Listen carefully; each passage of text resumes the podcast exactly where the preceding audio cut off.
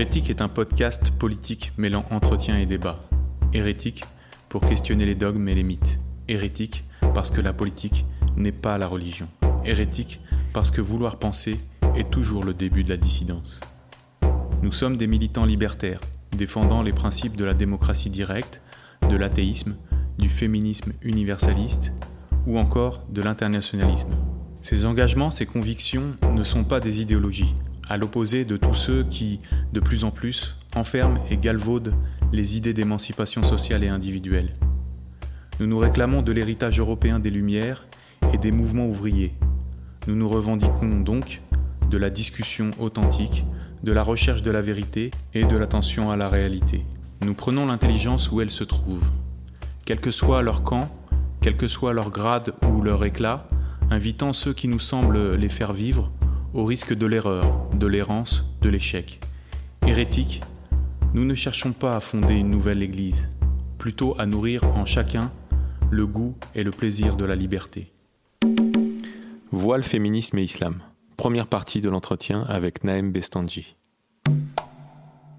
C'est bien le podcast hérétique et on reçoit Naem Bestanji pour parler du voile, euh, notamment par rapport euh, à un ouvrage qui est sorti récemment. Tu peux, euh, on va en parler après, mais avant, on voulait savoir qui es-tu, d'où viens-tu? Bonjour et merci de m'avoir invité. Alors je viens d'Échirolles, une ville mitoyenne à la ville de Grenoble. Donc c'est pour ça que je dis souvent que je suis de Grenoble, c'est plus simple. je suis né en 1972. Dans... J'ai toujours vécu depuis ma naissance euh, jusqu'à aujourd'hui dans les quartiers populaires. Euh, j'y ai euh, longtemps travaillé dans l'éducation populaire, dans l'animation socioculturelle, que ce soit dans mon quartier et puis dans d'autres quartiers sur l'agglomération grenobloise.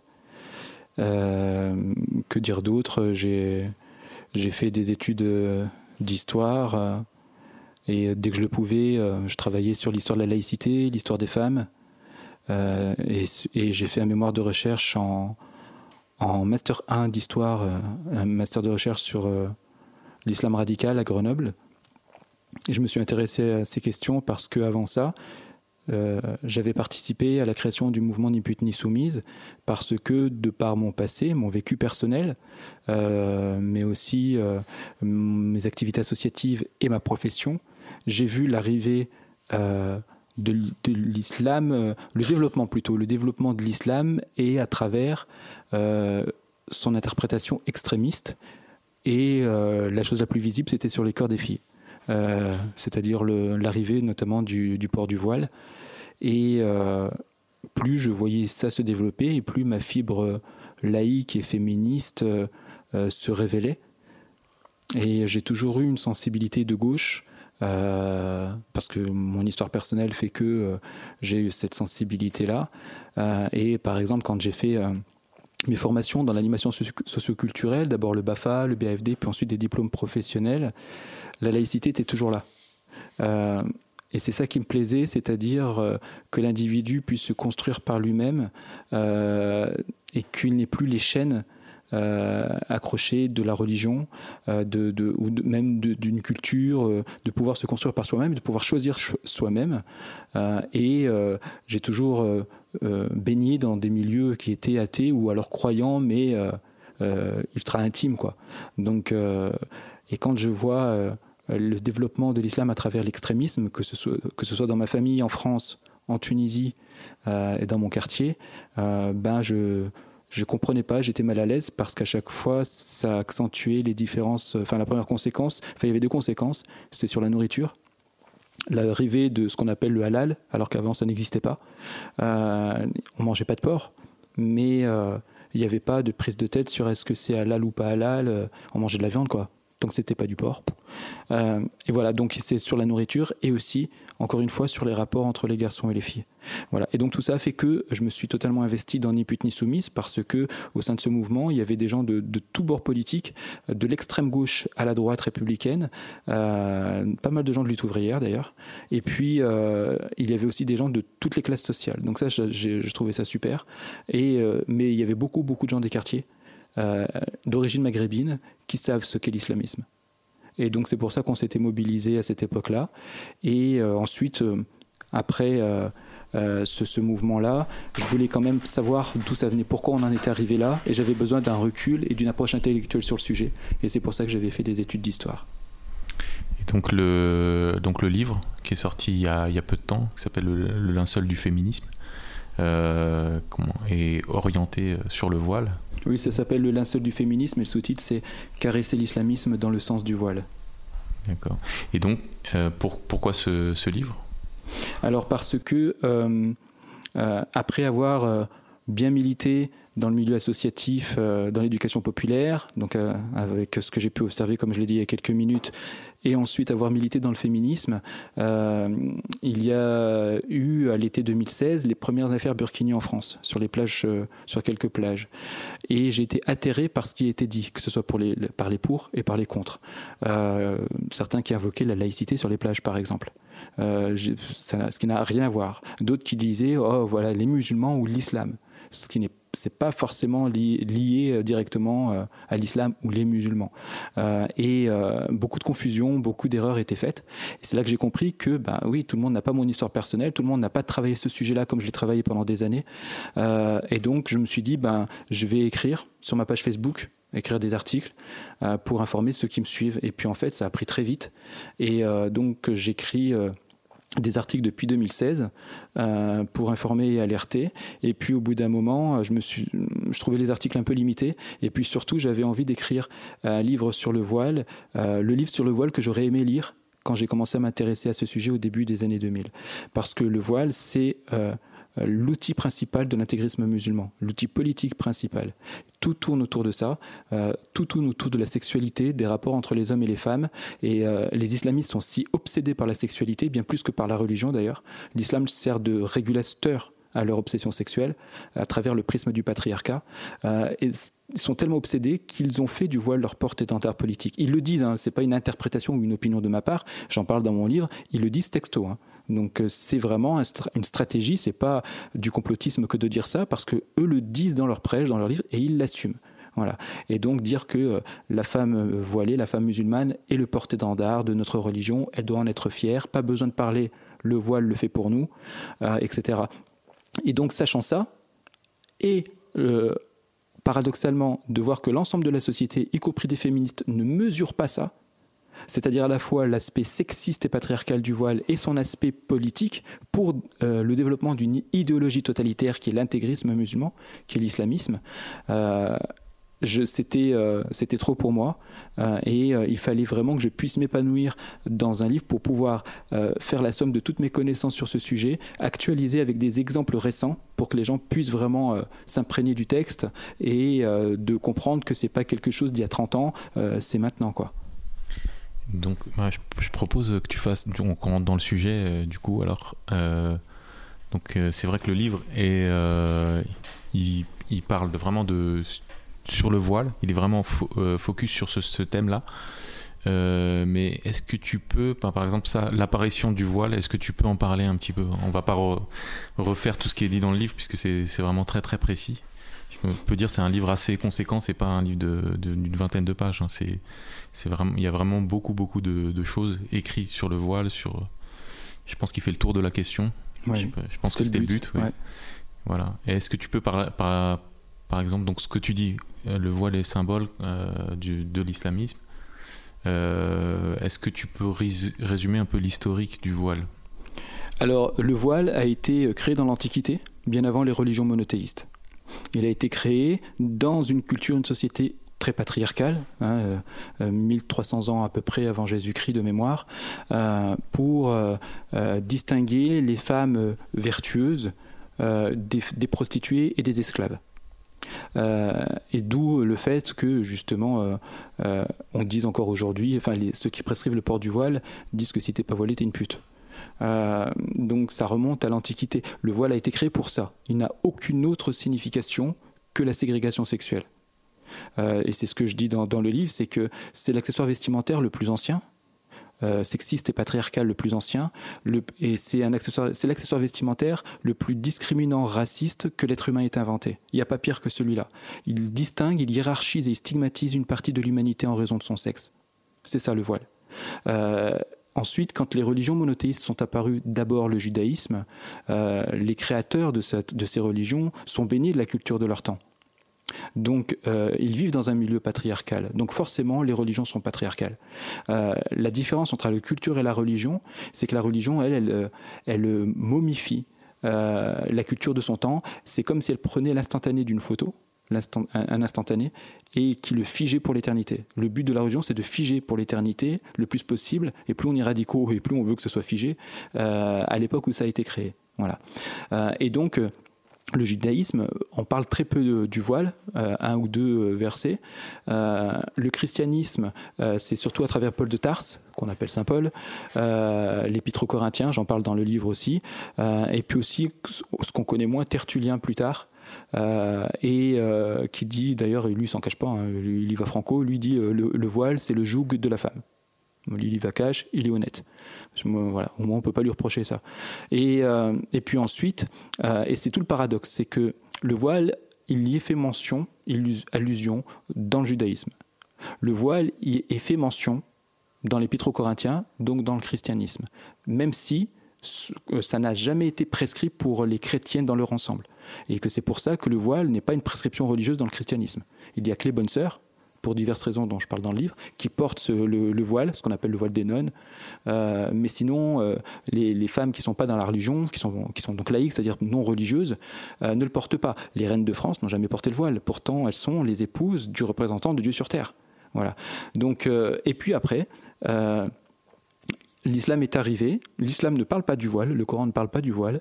Et c'est au fur et à mesure du temps où les extrémistes musulmans ont commencé à parler du voile et à dire que c'était une prescription religieuse. Euh, et ce qui fait que, euh, et c'est tout le paradoxe, le voile n'est pas une prescription coranique, c'est pas une prescription religieuse en islam. Et pourtant, c'est la religion, en tout cas les extrémistes musulmans, hein, considèrent que c'est la religion qui doit rester le plus fidèle possible au port du voile des femmes. Voilà. Et ça, c'est pour deux raisons principales. Comme je l'ai dit, les islamistes sont des obsédés sexuels. Euh, ils ont une vision très patriarcale du monde. et donc, pour que se contraindre les femmes et les hommes aussi, mais d'abord les femmes, à se plier à ça, euh, il, faut jouer sur la carte, il faut jouer la carte religieuse. Parce que si c'est un mec qui s'exprime, euh, il est qui lui pour dire aux femmes comment elles doivent s'habiller? Par contre, si c'est un mec qui s'exprime au nom de Dieu, là c'est plus le même poids. Euh, et c'est une des raisons pour lesquelles le voile se développe beaucoup au sein du monde musulman.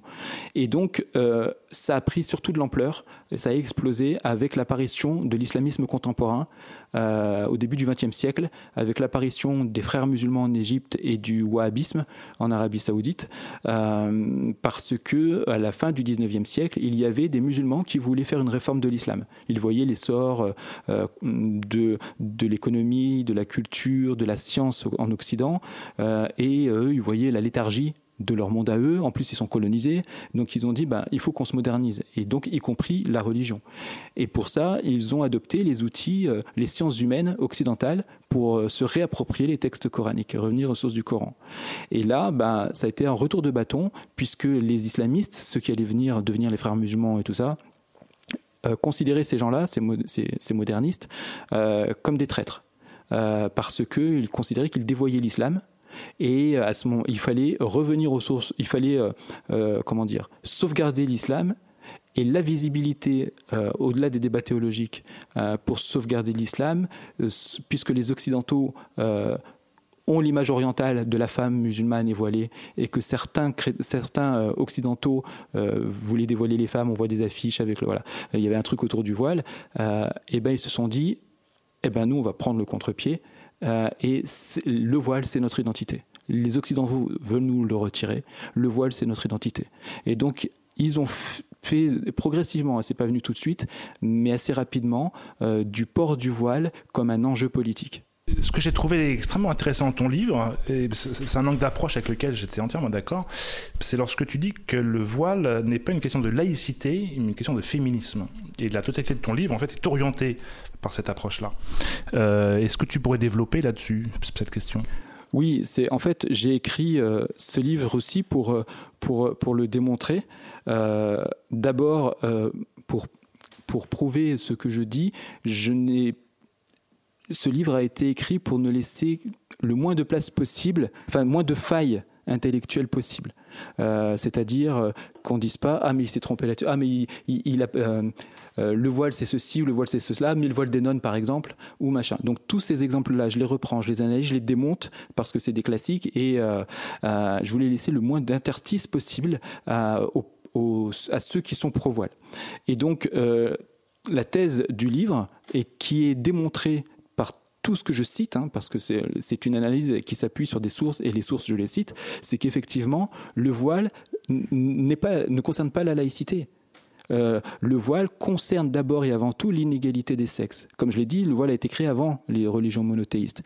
Et dans l'intégralité du discours, pas 80% ou 90%, 100% des discours islamistes sont sexistes et patriarcaux. Il n'y a absolument rien, il n'y a jamais eu le moindre argument spirituel pour justifier le port du voile. Ça n'existe pas. Parce que le voile n'a pas été créé pour ça. Alors après, c'est vrai, comme je le dis dans le livre, parfois, euh, au milieu de leur discours sexiste et patriarcal, euh, vient comme un cheveu sur la soupe en disant euh, Oui, mais ma sœur est située spirituelle pour être plus proche de Dieu, alors porte le voile. Mais avant ça et après ça, il n'explique pas en quoi le voile serait spirituel. Encore une fois, parce que ce n'est pas sa fonction. Donc euh, tout tourne autour du sexe. Par contre, euh, c'est vrai que euh, en Europe, en Occident en général, ils vont envelopper ça du religieux pour dire liberté religieuse. Parce que les islamistes, en choisissant cet outil politique, qui est leur cheval de trois politiques, ils, ont, ils, ont, ils veulent tout faire pour aller sur le terrain de la, de la laïcité et de la liberté religieuse, parce qu'ils savent qu'ils sont gagnants, et ça marche. Par contre, si on ramenait le voile sur son véritable terrain, qui est le sexisme, là, ça devient le talon d'Achille de l'islamisme, parce qu'on ne peut pas défendre l'indéfendable. En restant sur le terrain de la laïcité, ceux qui prescrivent le port du voile sont des musulmans pieux incompris. Oui, mais on, opprime notre liberté de croyance. Par contre, en l'amenant sur le, sexisme, en l'amenant sur l'inégalité des sexes, comment est-ce qu'ils peuvent défendre l'indéfendable? Comment est-ce qu'ils peuvent défendre le fait de dire aux femmes comment elles doivent s'habiller, sinon elles iraient brûler en enfer, ou sinon elles sont des putes, ou elles vont se faire agresser dans la rue? Après, ça, amène à la question dont, on voulait un peu débattre. C'était euh, cette question de la, théologie. Toi, tu défends le point de vue qu'on doit s'intéresser un, un, minimum à la religion musulmane pour démontrer que le voile n'est pas lié à la religion, au Coran, par exemple. Et euh, nous, ça, enfin, un contre-argument qu'on pourrait dire, c'est imaginons qu'il y a un théologien très très fort qui prouve qu'il y ait ce lien-là. Donc ça, tu le précises aussi, que ça, ça, ça, ne t'empêchera pas de, lutter contre le voile, mais du coup, on peut se poser la question, est-ce qu'il faut vraiment rentrer dans ces débats-là? D'autant que, voilà, souvent, en tant que militant libertaire ou, militant athée, on ne peut pas passer euh, des années et des années à lire le Coran euh, ou à apprendre l'arabe pour le lire dans le texte, etc. On est, perdant d'avance, en fait. On a perdu d'avance, Oui, non, tu, as raison. Et je suis d'accord. Euh, c'est pour ça que c'est pas dans cet esprit-là que je voulais le dire, c'était plus dans l'idée que il faut avoir un minimum de connaissances. Ça ne veut pas dire que ces connaissances doivent nous permettre de rentrer dans un débat théologique avec un musulman. Euh, ça veut dire qu'il faut savoir de quoi on parle. Quand on veut lutter contre une idéologie, quelle qu'elle soit, religieuse, politique, économique, peu importe, il faut quand même savoir de quoi on parle un minimum. On ne peut pas lutter contre une idéologie en n'y connaissant rien c'est ridicule et, même c'est contre-productif parce que euh, on va rebondir sur notre ignorance pour dire bah voilà tu vois tu connais rien t'es pas crédible donc j'ai raison quoi puisque tu connais rien de quoi tu parles? T'es pas musulman, de quoi tu parles? Donc là, en fait, euh, euh, il faut d'abord, et c'est pour ça que je l'ai fait dans ce livre, c'est que j'ai pris les textes coraniques cités par les islamistes pour justifier le port du voile et je les ai tous décortiqués à la lettre près j'ai démontré par A plus B que le voile n'est pas une prescription religieuse. Et que c'est pour ça que c'est une question de sexisme. Et je précise aussi dans le livre que, et même si c'était une prescription religieuse, même si ça l'était, rien ne justifie le sexisme. Rien du tout. Pas même une religion. Rien. Point barre. Donc, mais pour ça, pour pouvoir tenir cette ligne-là, il faut avoir un minimum de connaissances pour être sûr de soi. Et que de savoir que même si c'était une prescription religieuse, ça n'empêche pas les raisons sexistes et patriarcales. Euh, encore une fois, les discours que je produis des islamistes, peu importe ce que dit le Coran, les discours que je, que je dis des islamistes, ils sont choquants. Ils sont choquants. Euh, remplaçons femme par noir ou par juif. Et que un noir ou un juif devrait se mettre un truc sur la tête parce que c'est un noir ou un juif, quoi. Hmm. Donc, euh, et, parce qu'il serait donc inférieur enfin leur mot à eux pour les frères musulmans je parle, ils vont pas dire inférieur, ils vont dire euh, oui mais on, est égaux, mais l'homme un degré de plus, on est complémentaire. Voilà. Donc, euh, donc il faut, mais pour ça, pour ça, euh, il faut dépasser la laïcité, c'est ce que je disais tout à l'heure, et il faut être sûr de soi pour ça, pour comprendre que même si on ne va pas tenir la route face à, un musulman qui maîtrise son sujet sur le débat théologique, on sait que tous les musulmans ne sont pas d'accord là-dessus. On sait qu'il y a des musulmans qui, tout en s'appuyant sur le Coran, sur les mêmes textes coraniques que les islamistes, eux en concluent autre chose. Et eux considèrent que le voile n'est pas une prescription religieuse, c'est un, un héritage culturel patriarcal. Il y a des musulmans qui, et très nombreux musulmans qui pensent comme ça. Donc, mais, et pour en être convaincu, ben, il faut avoir encore une fois un minimum de connaissances théologiques. Pour pouvoir lutter contre une idéologie, il faut un minimum connaître euh, son terrain. Et c'est pour ça d'ailleurs, je le dis aussi dans le livre, c'est que les islamistes ont très bien compris ça. Les islamistes ont, ont investi le terrain de la laïcité. Pourquoi nous, on n'investirait pas le terrain théologique? Voilà. Oui, mais euh, là-dessus, à mon avis, euh, il me semble que tu vas un peu rapidement du contenu du Coran à la religion. Euh, une religion euh, ne, se réduit pas à un texte. Et il me semble que le voile fait vraiment intrinsèquement partie de la religion musulmane, même si ce n'est pas dans le texte. Une religion, c'est une épaisseur, c'est une épaisseur historique. c'est 1500 ans pour l'islam, c'est 2000 ans pour le christianisme. et il y a des, couches qui se sont accumulées au, fil du temps. Par exemple, on lit euh, le Nouveau Testament, on lit les, évangiles, euh, on ne voit pas ce que vient faire le pape là-dedans. On ne voit pas ce que vient faire euh, Notre-Dame de Paris. On vient pas, on, ne comprend pas le, christianisme, le catholicisme, encore moins le catholicisme d'aujourd'hui, uniquement en lisant les, évangiles.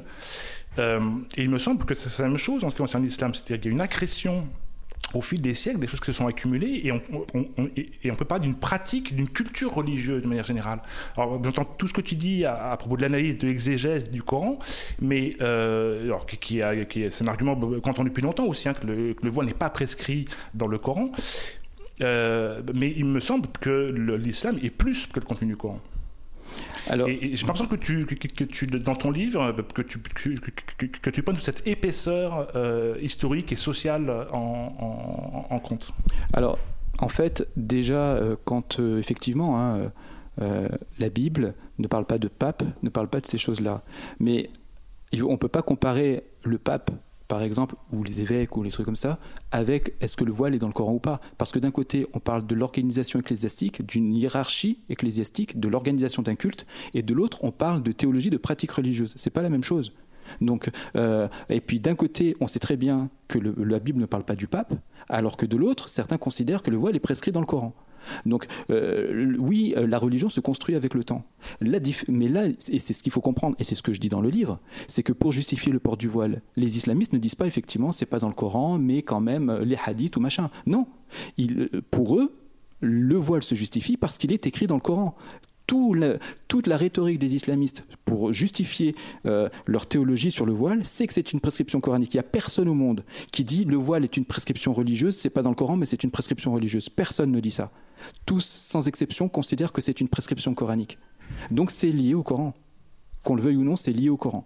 Donc, euh, et, euh, euh, et c'est pour ça que je me suis investi dans l'analyse théologique du Coran parce que j'en avais marre qu'on me dise, même si je savais que c'était pas dans le Coran, j'avais déjà des notions, et puis aussi dire que le voile est une prescription religieuse en islam, ça disqualifiait tous les musulmans qui considèrent que ça ne l'est pas.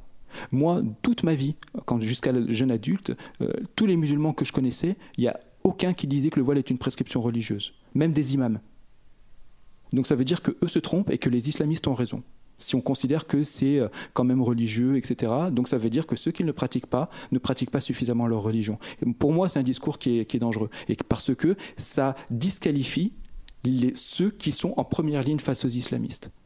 Donc il faut entendre, et c'est aussi pour ça que j'ai écrit ce livre, et que j'ai démontré par A plus B que ce n'est pas une prescription coranique pour montrer le point de vue des musulmans qui considèrent que ce n'est pas une prescription religieuse en islam, c'est qu'il euh, faut entendre ces musulmans, il ne faut pas les oublier. Euh, on peut être athée, on peut être libertaire, on peut être euh, anti-religion, mais aussi considérer qu'au sein de chaque religion, il y a des oppositions, et que si on nie que dans l'islam, il y a des progressistes, il y a des des croyants qui s'opposent aux islamistes et qu'on considère que les islamistes sont de simples musulmans incompris ou opprimés ou discriminés, euh, on passe à côté et finalement on facilite l'avancée de l'islamisme. Et c'est pour ça, j'en reviens à ça, qu'il faut avoir un minimum de connaissances. Alors effectivement, il ne faut pas avoir, euh, être une savante de l'islam sur le plan théologique. Quand je parle de connaissances, c'est un minimum de connaissances théologiques, mais aussi historiques. Parce que, et ça aussi je le dis dans le livre, c'est qu'on compare avec ce qu'on connaît. Euh, donc, euh, quand on ne connaît pas l'islam, on va comparer avec le christianisme parce que c'est notre culture judéo-chrétienne, etc. On a grandi là-dedans, on sait ce que c'est. Euh, le pape, d'ailleurs, on n'hésite pas, quand on est athée, on n'a aucun état d'âme à, se foutre de lui parce que c'est dans notre culture. Euh, et que depuis des siècles, il y a toujours eu des Français euh, qui tapent sur les religieux. Euh, surtout quand on voit l'attitude de certains curés qui se mettaient pochetrons, qui avaient des enfants illégitimes, etc. Donc, mais ça, parce qu'on le sait, c'est notre, histoire. Mais quand c'est pas notre histoire, quand c'est une, culture qui vient de l'extérieur, qui n'est pas depuis très longtemps en France, eh ben là, on hésite parce qu'on a peur de passer pour intolérant, de passer pour raciste, alors que ça concerne une religion et pas une ethnie, euh, et parce qu'on n'y connaît rien et que euh, si on arrive à s'approprier, si on écoute euh, les musulmans qui, sont, qui sont contre le port du voile, on commence à comprendre qu'il y a des nuances et que euh, on peut distinguer ce qui relève de la théologie, en tout cas on peut avoir sa propre opinion sur la théologie, même si le musulman d'en face il va dire si c'est une prescription coranique, et eh ben moi je suis pas musulman, j'ai lu le Coran et je considère que ça ne l'est pas. Mais le musulman, il n'est pas plus crédible qu'un non-musulman qui a les mêmes connaissances théologiques que le musulman d'en face. Parce que je dis souvent que euh, euh, les musulmans ne sont pas toujours les mieux placés. Si on veut connaître l'islam, il ne faut pas regarder les musulmans.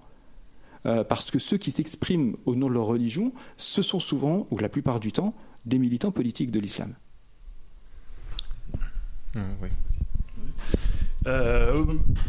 J'entends ce que tu dis, mais d'un point de vue français, c'est un débat interne au monde musulman, ça. Euh, et du point de vue français, on n'en a rien à foutre de la théologie coranique mais vraiment radicalement rien à foutre, si tu veux. C'est effectivement un phénomène récent en France. Euh, alors, on est plusieurs à avoir lu le Coran, à, s'être intéressés à l'histoire de l'islam depuis, euh, depuis quelques années, par force. Il y a une offensive islamique mondiale. mais il y a des discussions que je pense qu'il faut tactiquement refuser d'avoir que ces discussions-là aient lieu entre musulmans, entre gens qui ont un ami imaginaire, etc., etc. Bon, c'est très bien. Qui pensent que Mahomet est un maître à suivre, tout ce que tu veux. Bon, ça, c'est eux que ça regarde vraiment. Euh, du point de vue français, c'est-à-dire euh, non seulement du post-chrétien, mais du, euh, de, l'athée très profondément, et de l'anticlérical et de l'anti-religieux depuis deux ou trois siècles. On s'en fout, franchement. Donc je, comprends très bien tout ce que tu dis, mais les discussions sur les versets du Coran qui seraient, qui prescriraient pas le voile, etc., ta démonstration est convaincante. On peut comprendre aussi qu'il y ait des interprétations différentes. Euh, c'est le propre d'un corpus religieux de pouvoir être interprété de différentes manières. C'est le, les secrets de l'exégèse euh, euh, inventés par les juifs d'ailleurs. Mais du point de vue français, il y a aussi un argument que, tu n'as pas utilisé dans ton, livre et qui est étonnant, qui est la question de l'assimilation qui est comme relativement, moi je trouve relativement efficace. Après une, quinzaine d'années de mon côté de réflexion, euh, de discussion énorme sur la question, euh, c'est un aspect qui, mérite attention. Euh, parce que le travail d'exégèse que tu as effectué à propos du voile, on pourrait le faire à propos du, à propos du halal. Ça a été fait d'ailleurs. Hein. Bergo Blacker, une anthropologue belge, je crois, ou française, de travail dessus, euh, un travail relativement conséquent. Euh, on pourrait faire le même travail après la circoncision, on pourrait faire le même travail euh, à propos de la construction de mosquées, on peut faire le même travail à propos des djellabas, du camis, de la barbe, tout à fait. Est-ce que réellement on a envie de rentrer là-dedans? Moi, j'ai pas du tout envie d'entrer dans une société où on va discuter de tout ça. j'en ai on, sature, on est plusieurs à saturer, hein, je pense qu'on est plusieurs millions à saturer de ces histoires-là, on s'en fiche, c'est une, vraie régression historique qu'on en revient à discuter de choses que l'Occident a réglées euh, depuis des siècles. Euh, et la question de l'assimilation me semble une, une, pas la question, la réponse de l'assimilation. De dire, euh, je suis une culture étrangère, je vais vivre dans un pays qui se trouve être la France ou un pays d'Europe. À partir de là, bon gré mal gré, je vais suivre le trajet des immigrés depuis deux siècles C'est-à-dire, je vais m'assimiler, quelle que soit ma culture, que je sois un, Portugais, un Espagnol, un, Polonais, un Russe, euh, un Africain, un Maghrébin, bah, au fil du siècle, au, fil du temps, en, une, en deux, en trois générations, finalement, bon, bah, je vais bah, peu à peu, et peut-être à mon corps défendant, quitter euh, ma culture d'origine. Donc c'est un déchirement. C'est évident, c'est un déchirement. Mais et au bout du compte, arriver eh ben, à me fondre dans la population et ne plus me distinguer en tant qu'étranger. Alors que le voile une c'est auto, une auto-exclusion. C'est une manière de se dire je suis étranger. Regardez-moi, je suis étranger. Euh, c'est vraiment ostentatoire. Et, et pourquoi c'est pas un argument que tu as utilisé, qu'il me semble euh, euh, relativement efficace et qui évite justement de rentrer dans le labyrinthe de la théologie, de l'ethnologie, euh, de l'anthropologie historique, etc. Même si c'est tout à fait nécessaire, hein. je, reconnais et, j'encourage ce genre d'effort, mais euh, il me semble qu'il y a là malgré tout une impasse. Parce que si en plus il faut s'intéresser, je finis là-dessus, hein, il faut s'intéresser à toutes les cultures qui entrent en France, les Sri Lankais, euh, les Roumains, euh, les Indiens, les Pakistanais maintenant. si, tu veux, chaque individu ne peut pas devenir un, multi-ethnologue de toutes les cultures et discuter dans, toutes les cultures du, fondement ou non religion, religieux, de ce qu'il réclame, etc. Alors déjà, pourquoi s'intéresser à toutes les cultures? Est-ce que, est que, la critique, est-ce que la culture sri-lankaise mène, mène de telles offensives avec une telle ampleur euh, politique euh, sur la France est-ce qu'il y a une idéologie politique sri-lankaise avec euh, des milliers euh, de personnes, des centaines ou des dizaines d'associations, des lieux de culte, euh, avec une structure internationale comme l'OCI ou comme le Conseil européen de la fatwa et de la recherche qui disent à leurs ouailles sri-lankais de mener telle offensive ou de faire comme ci ou comme ça et de s'opposer à la laïcité? Si jamais, il, y a peu de chance, je suis d'accord avec toi. si jamais il y a une parce que massive des Sri-Lankais, oui, ce sera le cas. Le fait est qu'il y ait une immigration non, plus massive d'Afrique subsaharienne. Il faudrait que je puisse répondre parce que tu as longuement parlé. Il y a des problèmes des, nos évangélistes qui, vont se poser et qui se poseront de la même manière sur un terrain chrétien. Mais ça, va se poser aussi. Et eh ben quand ça se posera, il faudra s'intéresser à leur théologie, à leur idéologie. C'est toujours la même chose. Donc moi je confirme et j'entérine, quand on veut lutter contre quelque chose, il faut savoir de quoi on parle. Tu disais, mais euh, on n'en a rien à foutre de la théologie, on a... je suis en partie d'accord. Mais à ce moment-là, si on n'en a rien à foutre de la théologie, ben on ne s'exprime pas sur ce sujet, on laisse les autres faire. C'est tout simple. Donc, euh, justement, parce que euh, le fait de ne pas s'intéresser à, la théologie et de dire mais c'est pas notre affaire, etc., ça te permet de dire que le voile fait partie de la religion musulmane et que, euh, le voile fait partie de la religion musulmane, et alors que si tu t'intéressais un minimum à la théologie, tu comprendrais que c'est beaucoup plus complexe que ça et que justement, quand tu disais que même si c'est pas dans le Coran, euh, il y a le voile est religion en islam, comme le pape n'est pas dans la Bible. Si tu avais un minimum de connaissances théologiques, tu n'aurais jamais dit ça. Tu n'aurais jamais dit ça parce que l'intégralité de ceux qui considèrent que le port du voile est une prescription religieuse le lit au Coran. C'est lié au Coran pour eux. Donc, euh, mais pour ça, il faut avoir un minimum de connaissances théologiques. Donc ensuite, euh, par rapport, euh, parce que tu avais dit beaucoup de choses sur lesquelles je, voulais réagir. alors, par rapport à l'assimilation, j'en parle un petit peu dans, le préambule, notamment en parlant de moi, et cette distinction entre les Français qui d'origine maghrébine qui se considèrent pleinement comme Français qui ne font pas de l'islam leur identité, leur identité première, par rapport aux islamistes qui, eux, mettent en avant cette identité première. Et que euh, cette histoire d'assimilation, même si j'emploie pas le terme effectivement dans le livre, euh, c'est aussi la question de l'identité. Et donc les islamistes jouent beaucoup là-dessus, notamment par exemple le fait de dire mais les femmes nues en France pour vendre du yaourt. Euh, en gros, on distingue les femmes françaises qui sont pas musulmanes et qui sont capables de se mettre à poil pour vendre des produits, et les musulmanes qui se respectent elles-mêmes et qui donc sont voilées. Donc on fait la distinction et ils le disent entre eux, c'est-à-dire les Français, et nous, les musulmans. Donc on oppose une nationalité, euh, des habitants d'un pays, avec une religion. Voilà. Donc là, il y a la question identitaire. Et c'est vrai que, euh, euh, alors après, je n'ai pas abordé la question assimilation, intégration, parce que c'est pas le thème du livre, mais c'est vrai que c'est un sujet qui est important et que l'assimilation, elle se fait plus ou moins rapidement plus lentement pour les, les, Français d'origine maghrébine pour diverses raisons, notamment linguistiques. Je sais, par exemple, si je prends l'exemple des Italiens, des Espagnols, c'est une langue latine, c'est une religion qui est commune, c'est une ethnie qui est proche, c'est une culture européenne, donc c'était plus facile. Après, il y a aussi les Chinois. Euh, l'exemple des Chinois, mais les Chinois, c'est pas pareil, c'est pas une ancienne colonie, ils viennent de beaucoup plus loin, ils sont pas aussi nombreux en France, donc on peut pas tout. C'est vrai qu'on peut, c'est difficile de comparer. Par contre, c'est intéressant de comprendre effectivement pourquoi les uns s'assimilent mieux que les autres, etc. Euh, et que une des explications sur le manque d'assimilation euh, des Français d'origine maghrébine, c'est le poids de la religion à travers les islamistes qui en ont fait une question d'identité. Mais la première raison, elle est économique et sociale. Euh, et que euh, de parquer les gens euh, depuis 40 ans dans des quartiers populaires où au départ, sur la plupart d'entre eux, notamment le mien, c'était très mixte et au fur et à mesure, les Français dits de souche, entre guillemets, s'en vont pour laisser la place à des primo-arrivants, et donc une ghettoisation qui est ethnique qui est, et qui est sociale, ça, a été la centrale nucléaire du développement de l'islamisme. Euh, et justement comment faciliter une assimilation quand on laisse les gens qui se ressemblent tous au même endroit vivre entre eux? Donc c'est ça aussi qui a beaucoup contribué. Euh, c'est pas un problème de religion, c'est vraiment un problème politique, de choix politique, de, la politique de la ville.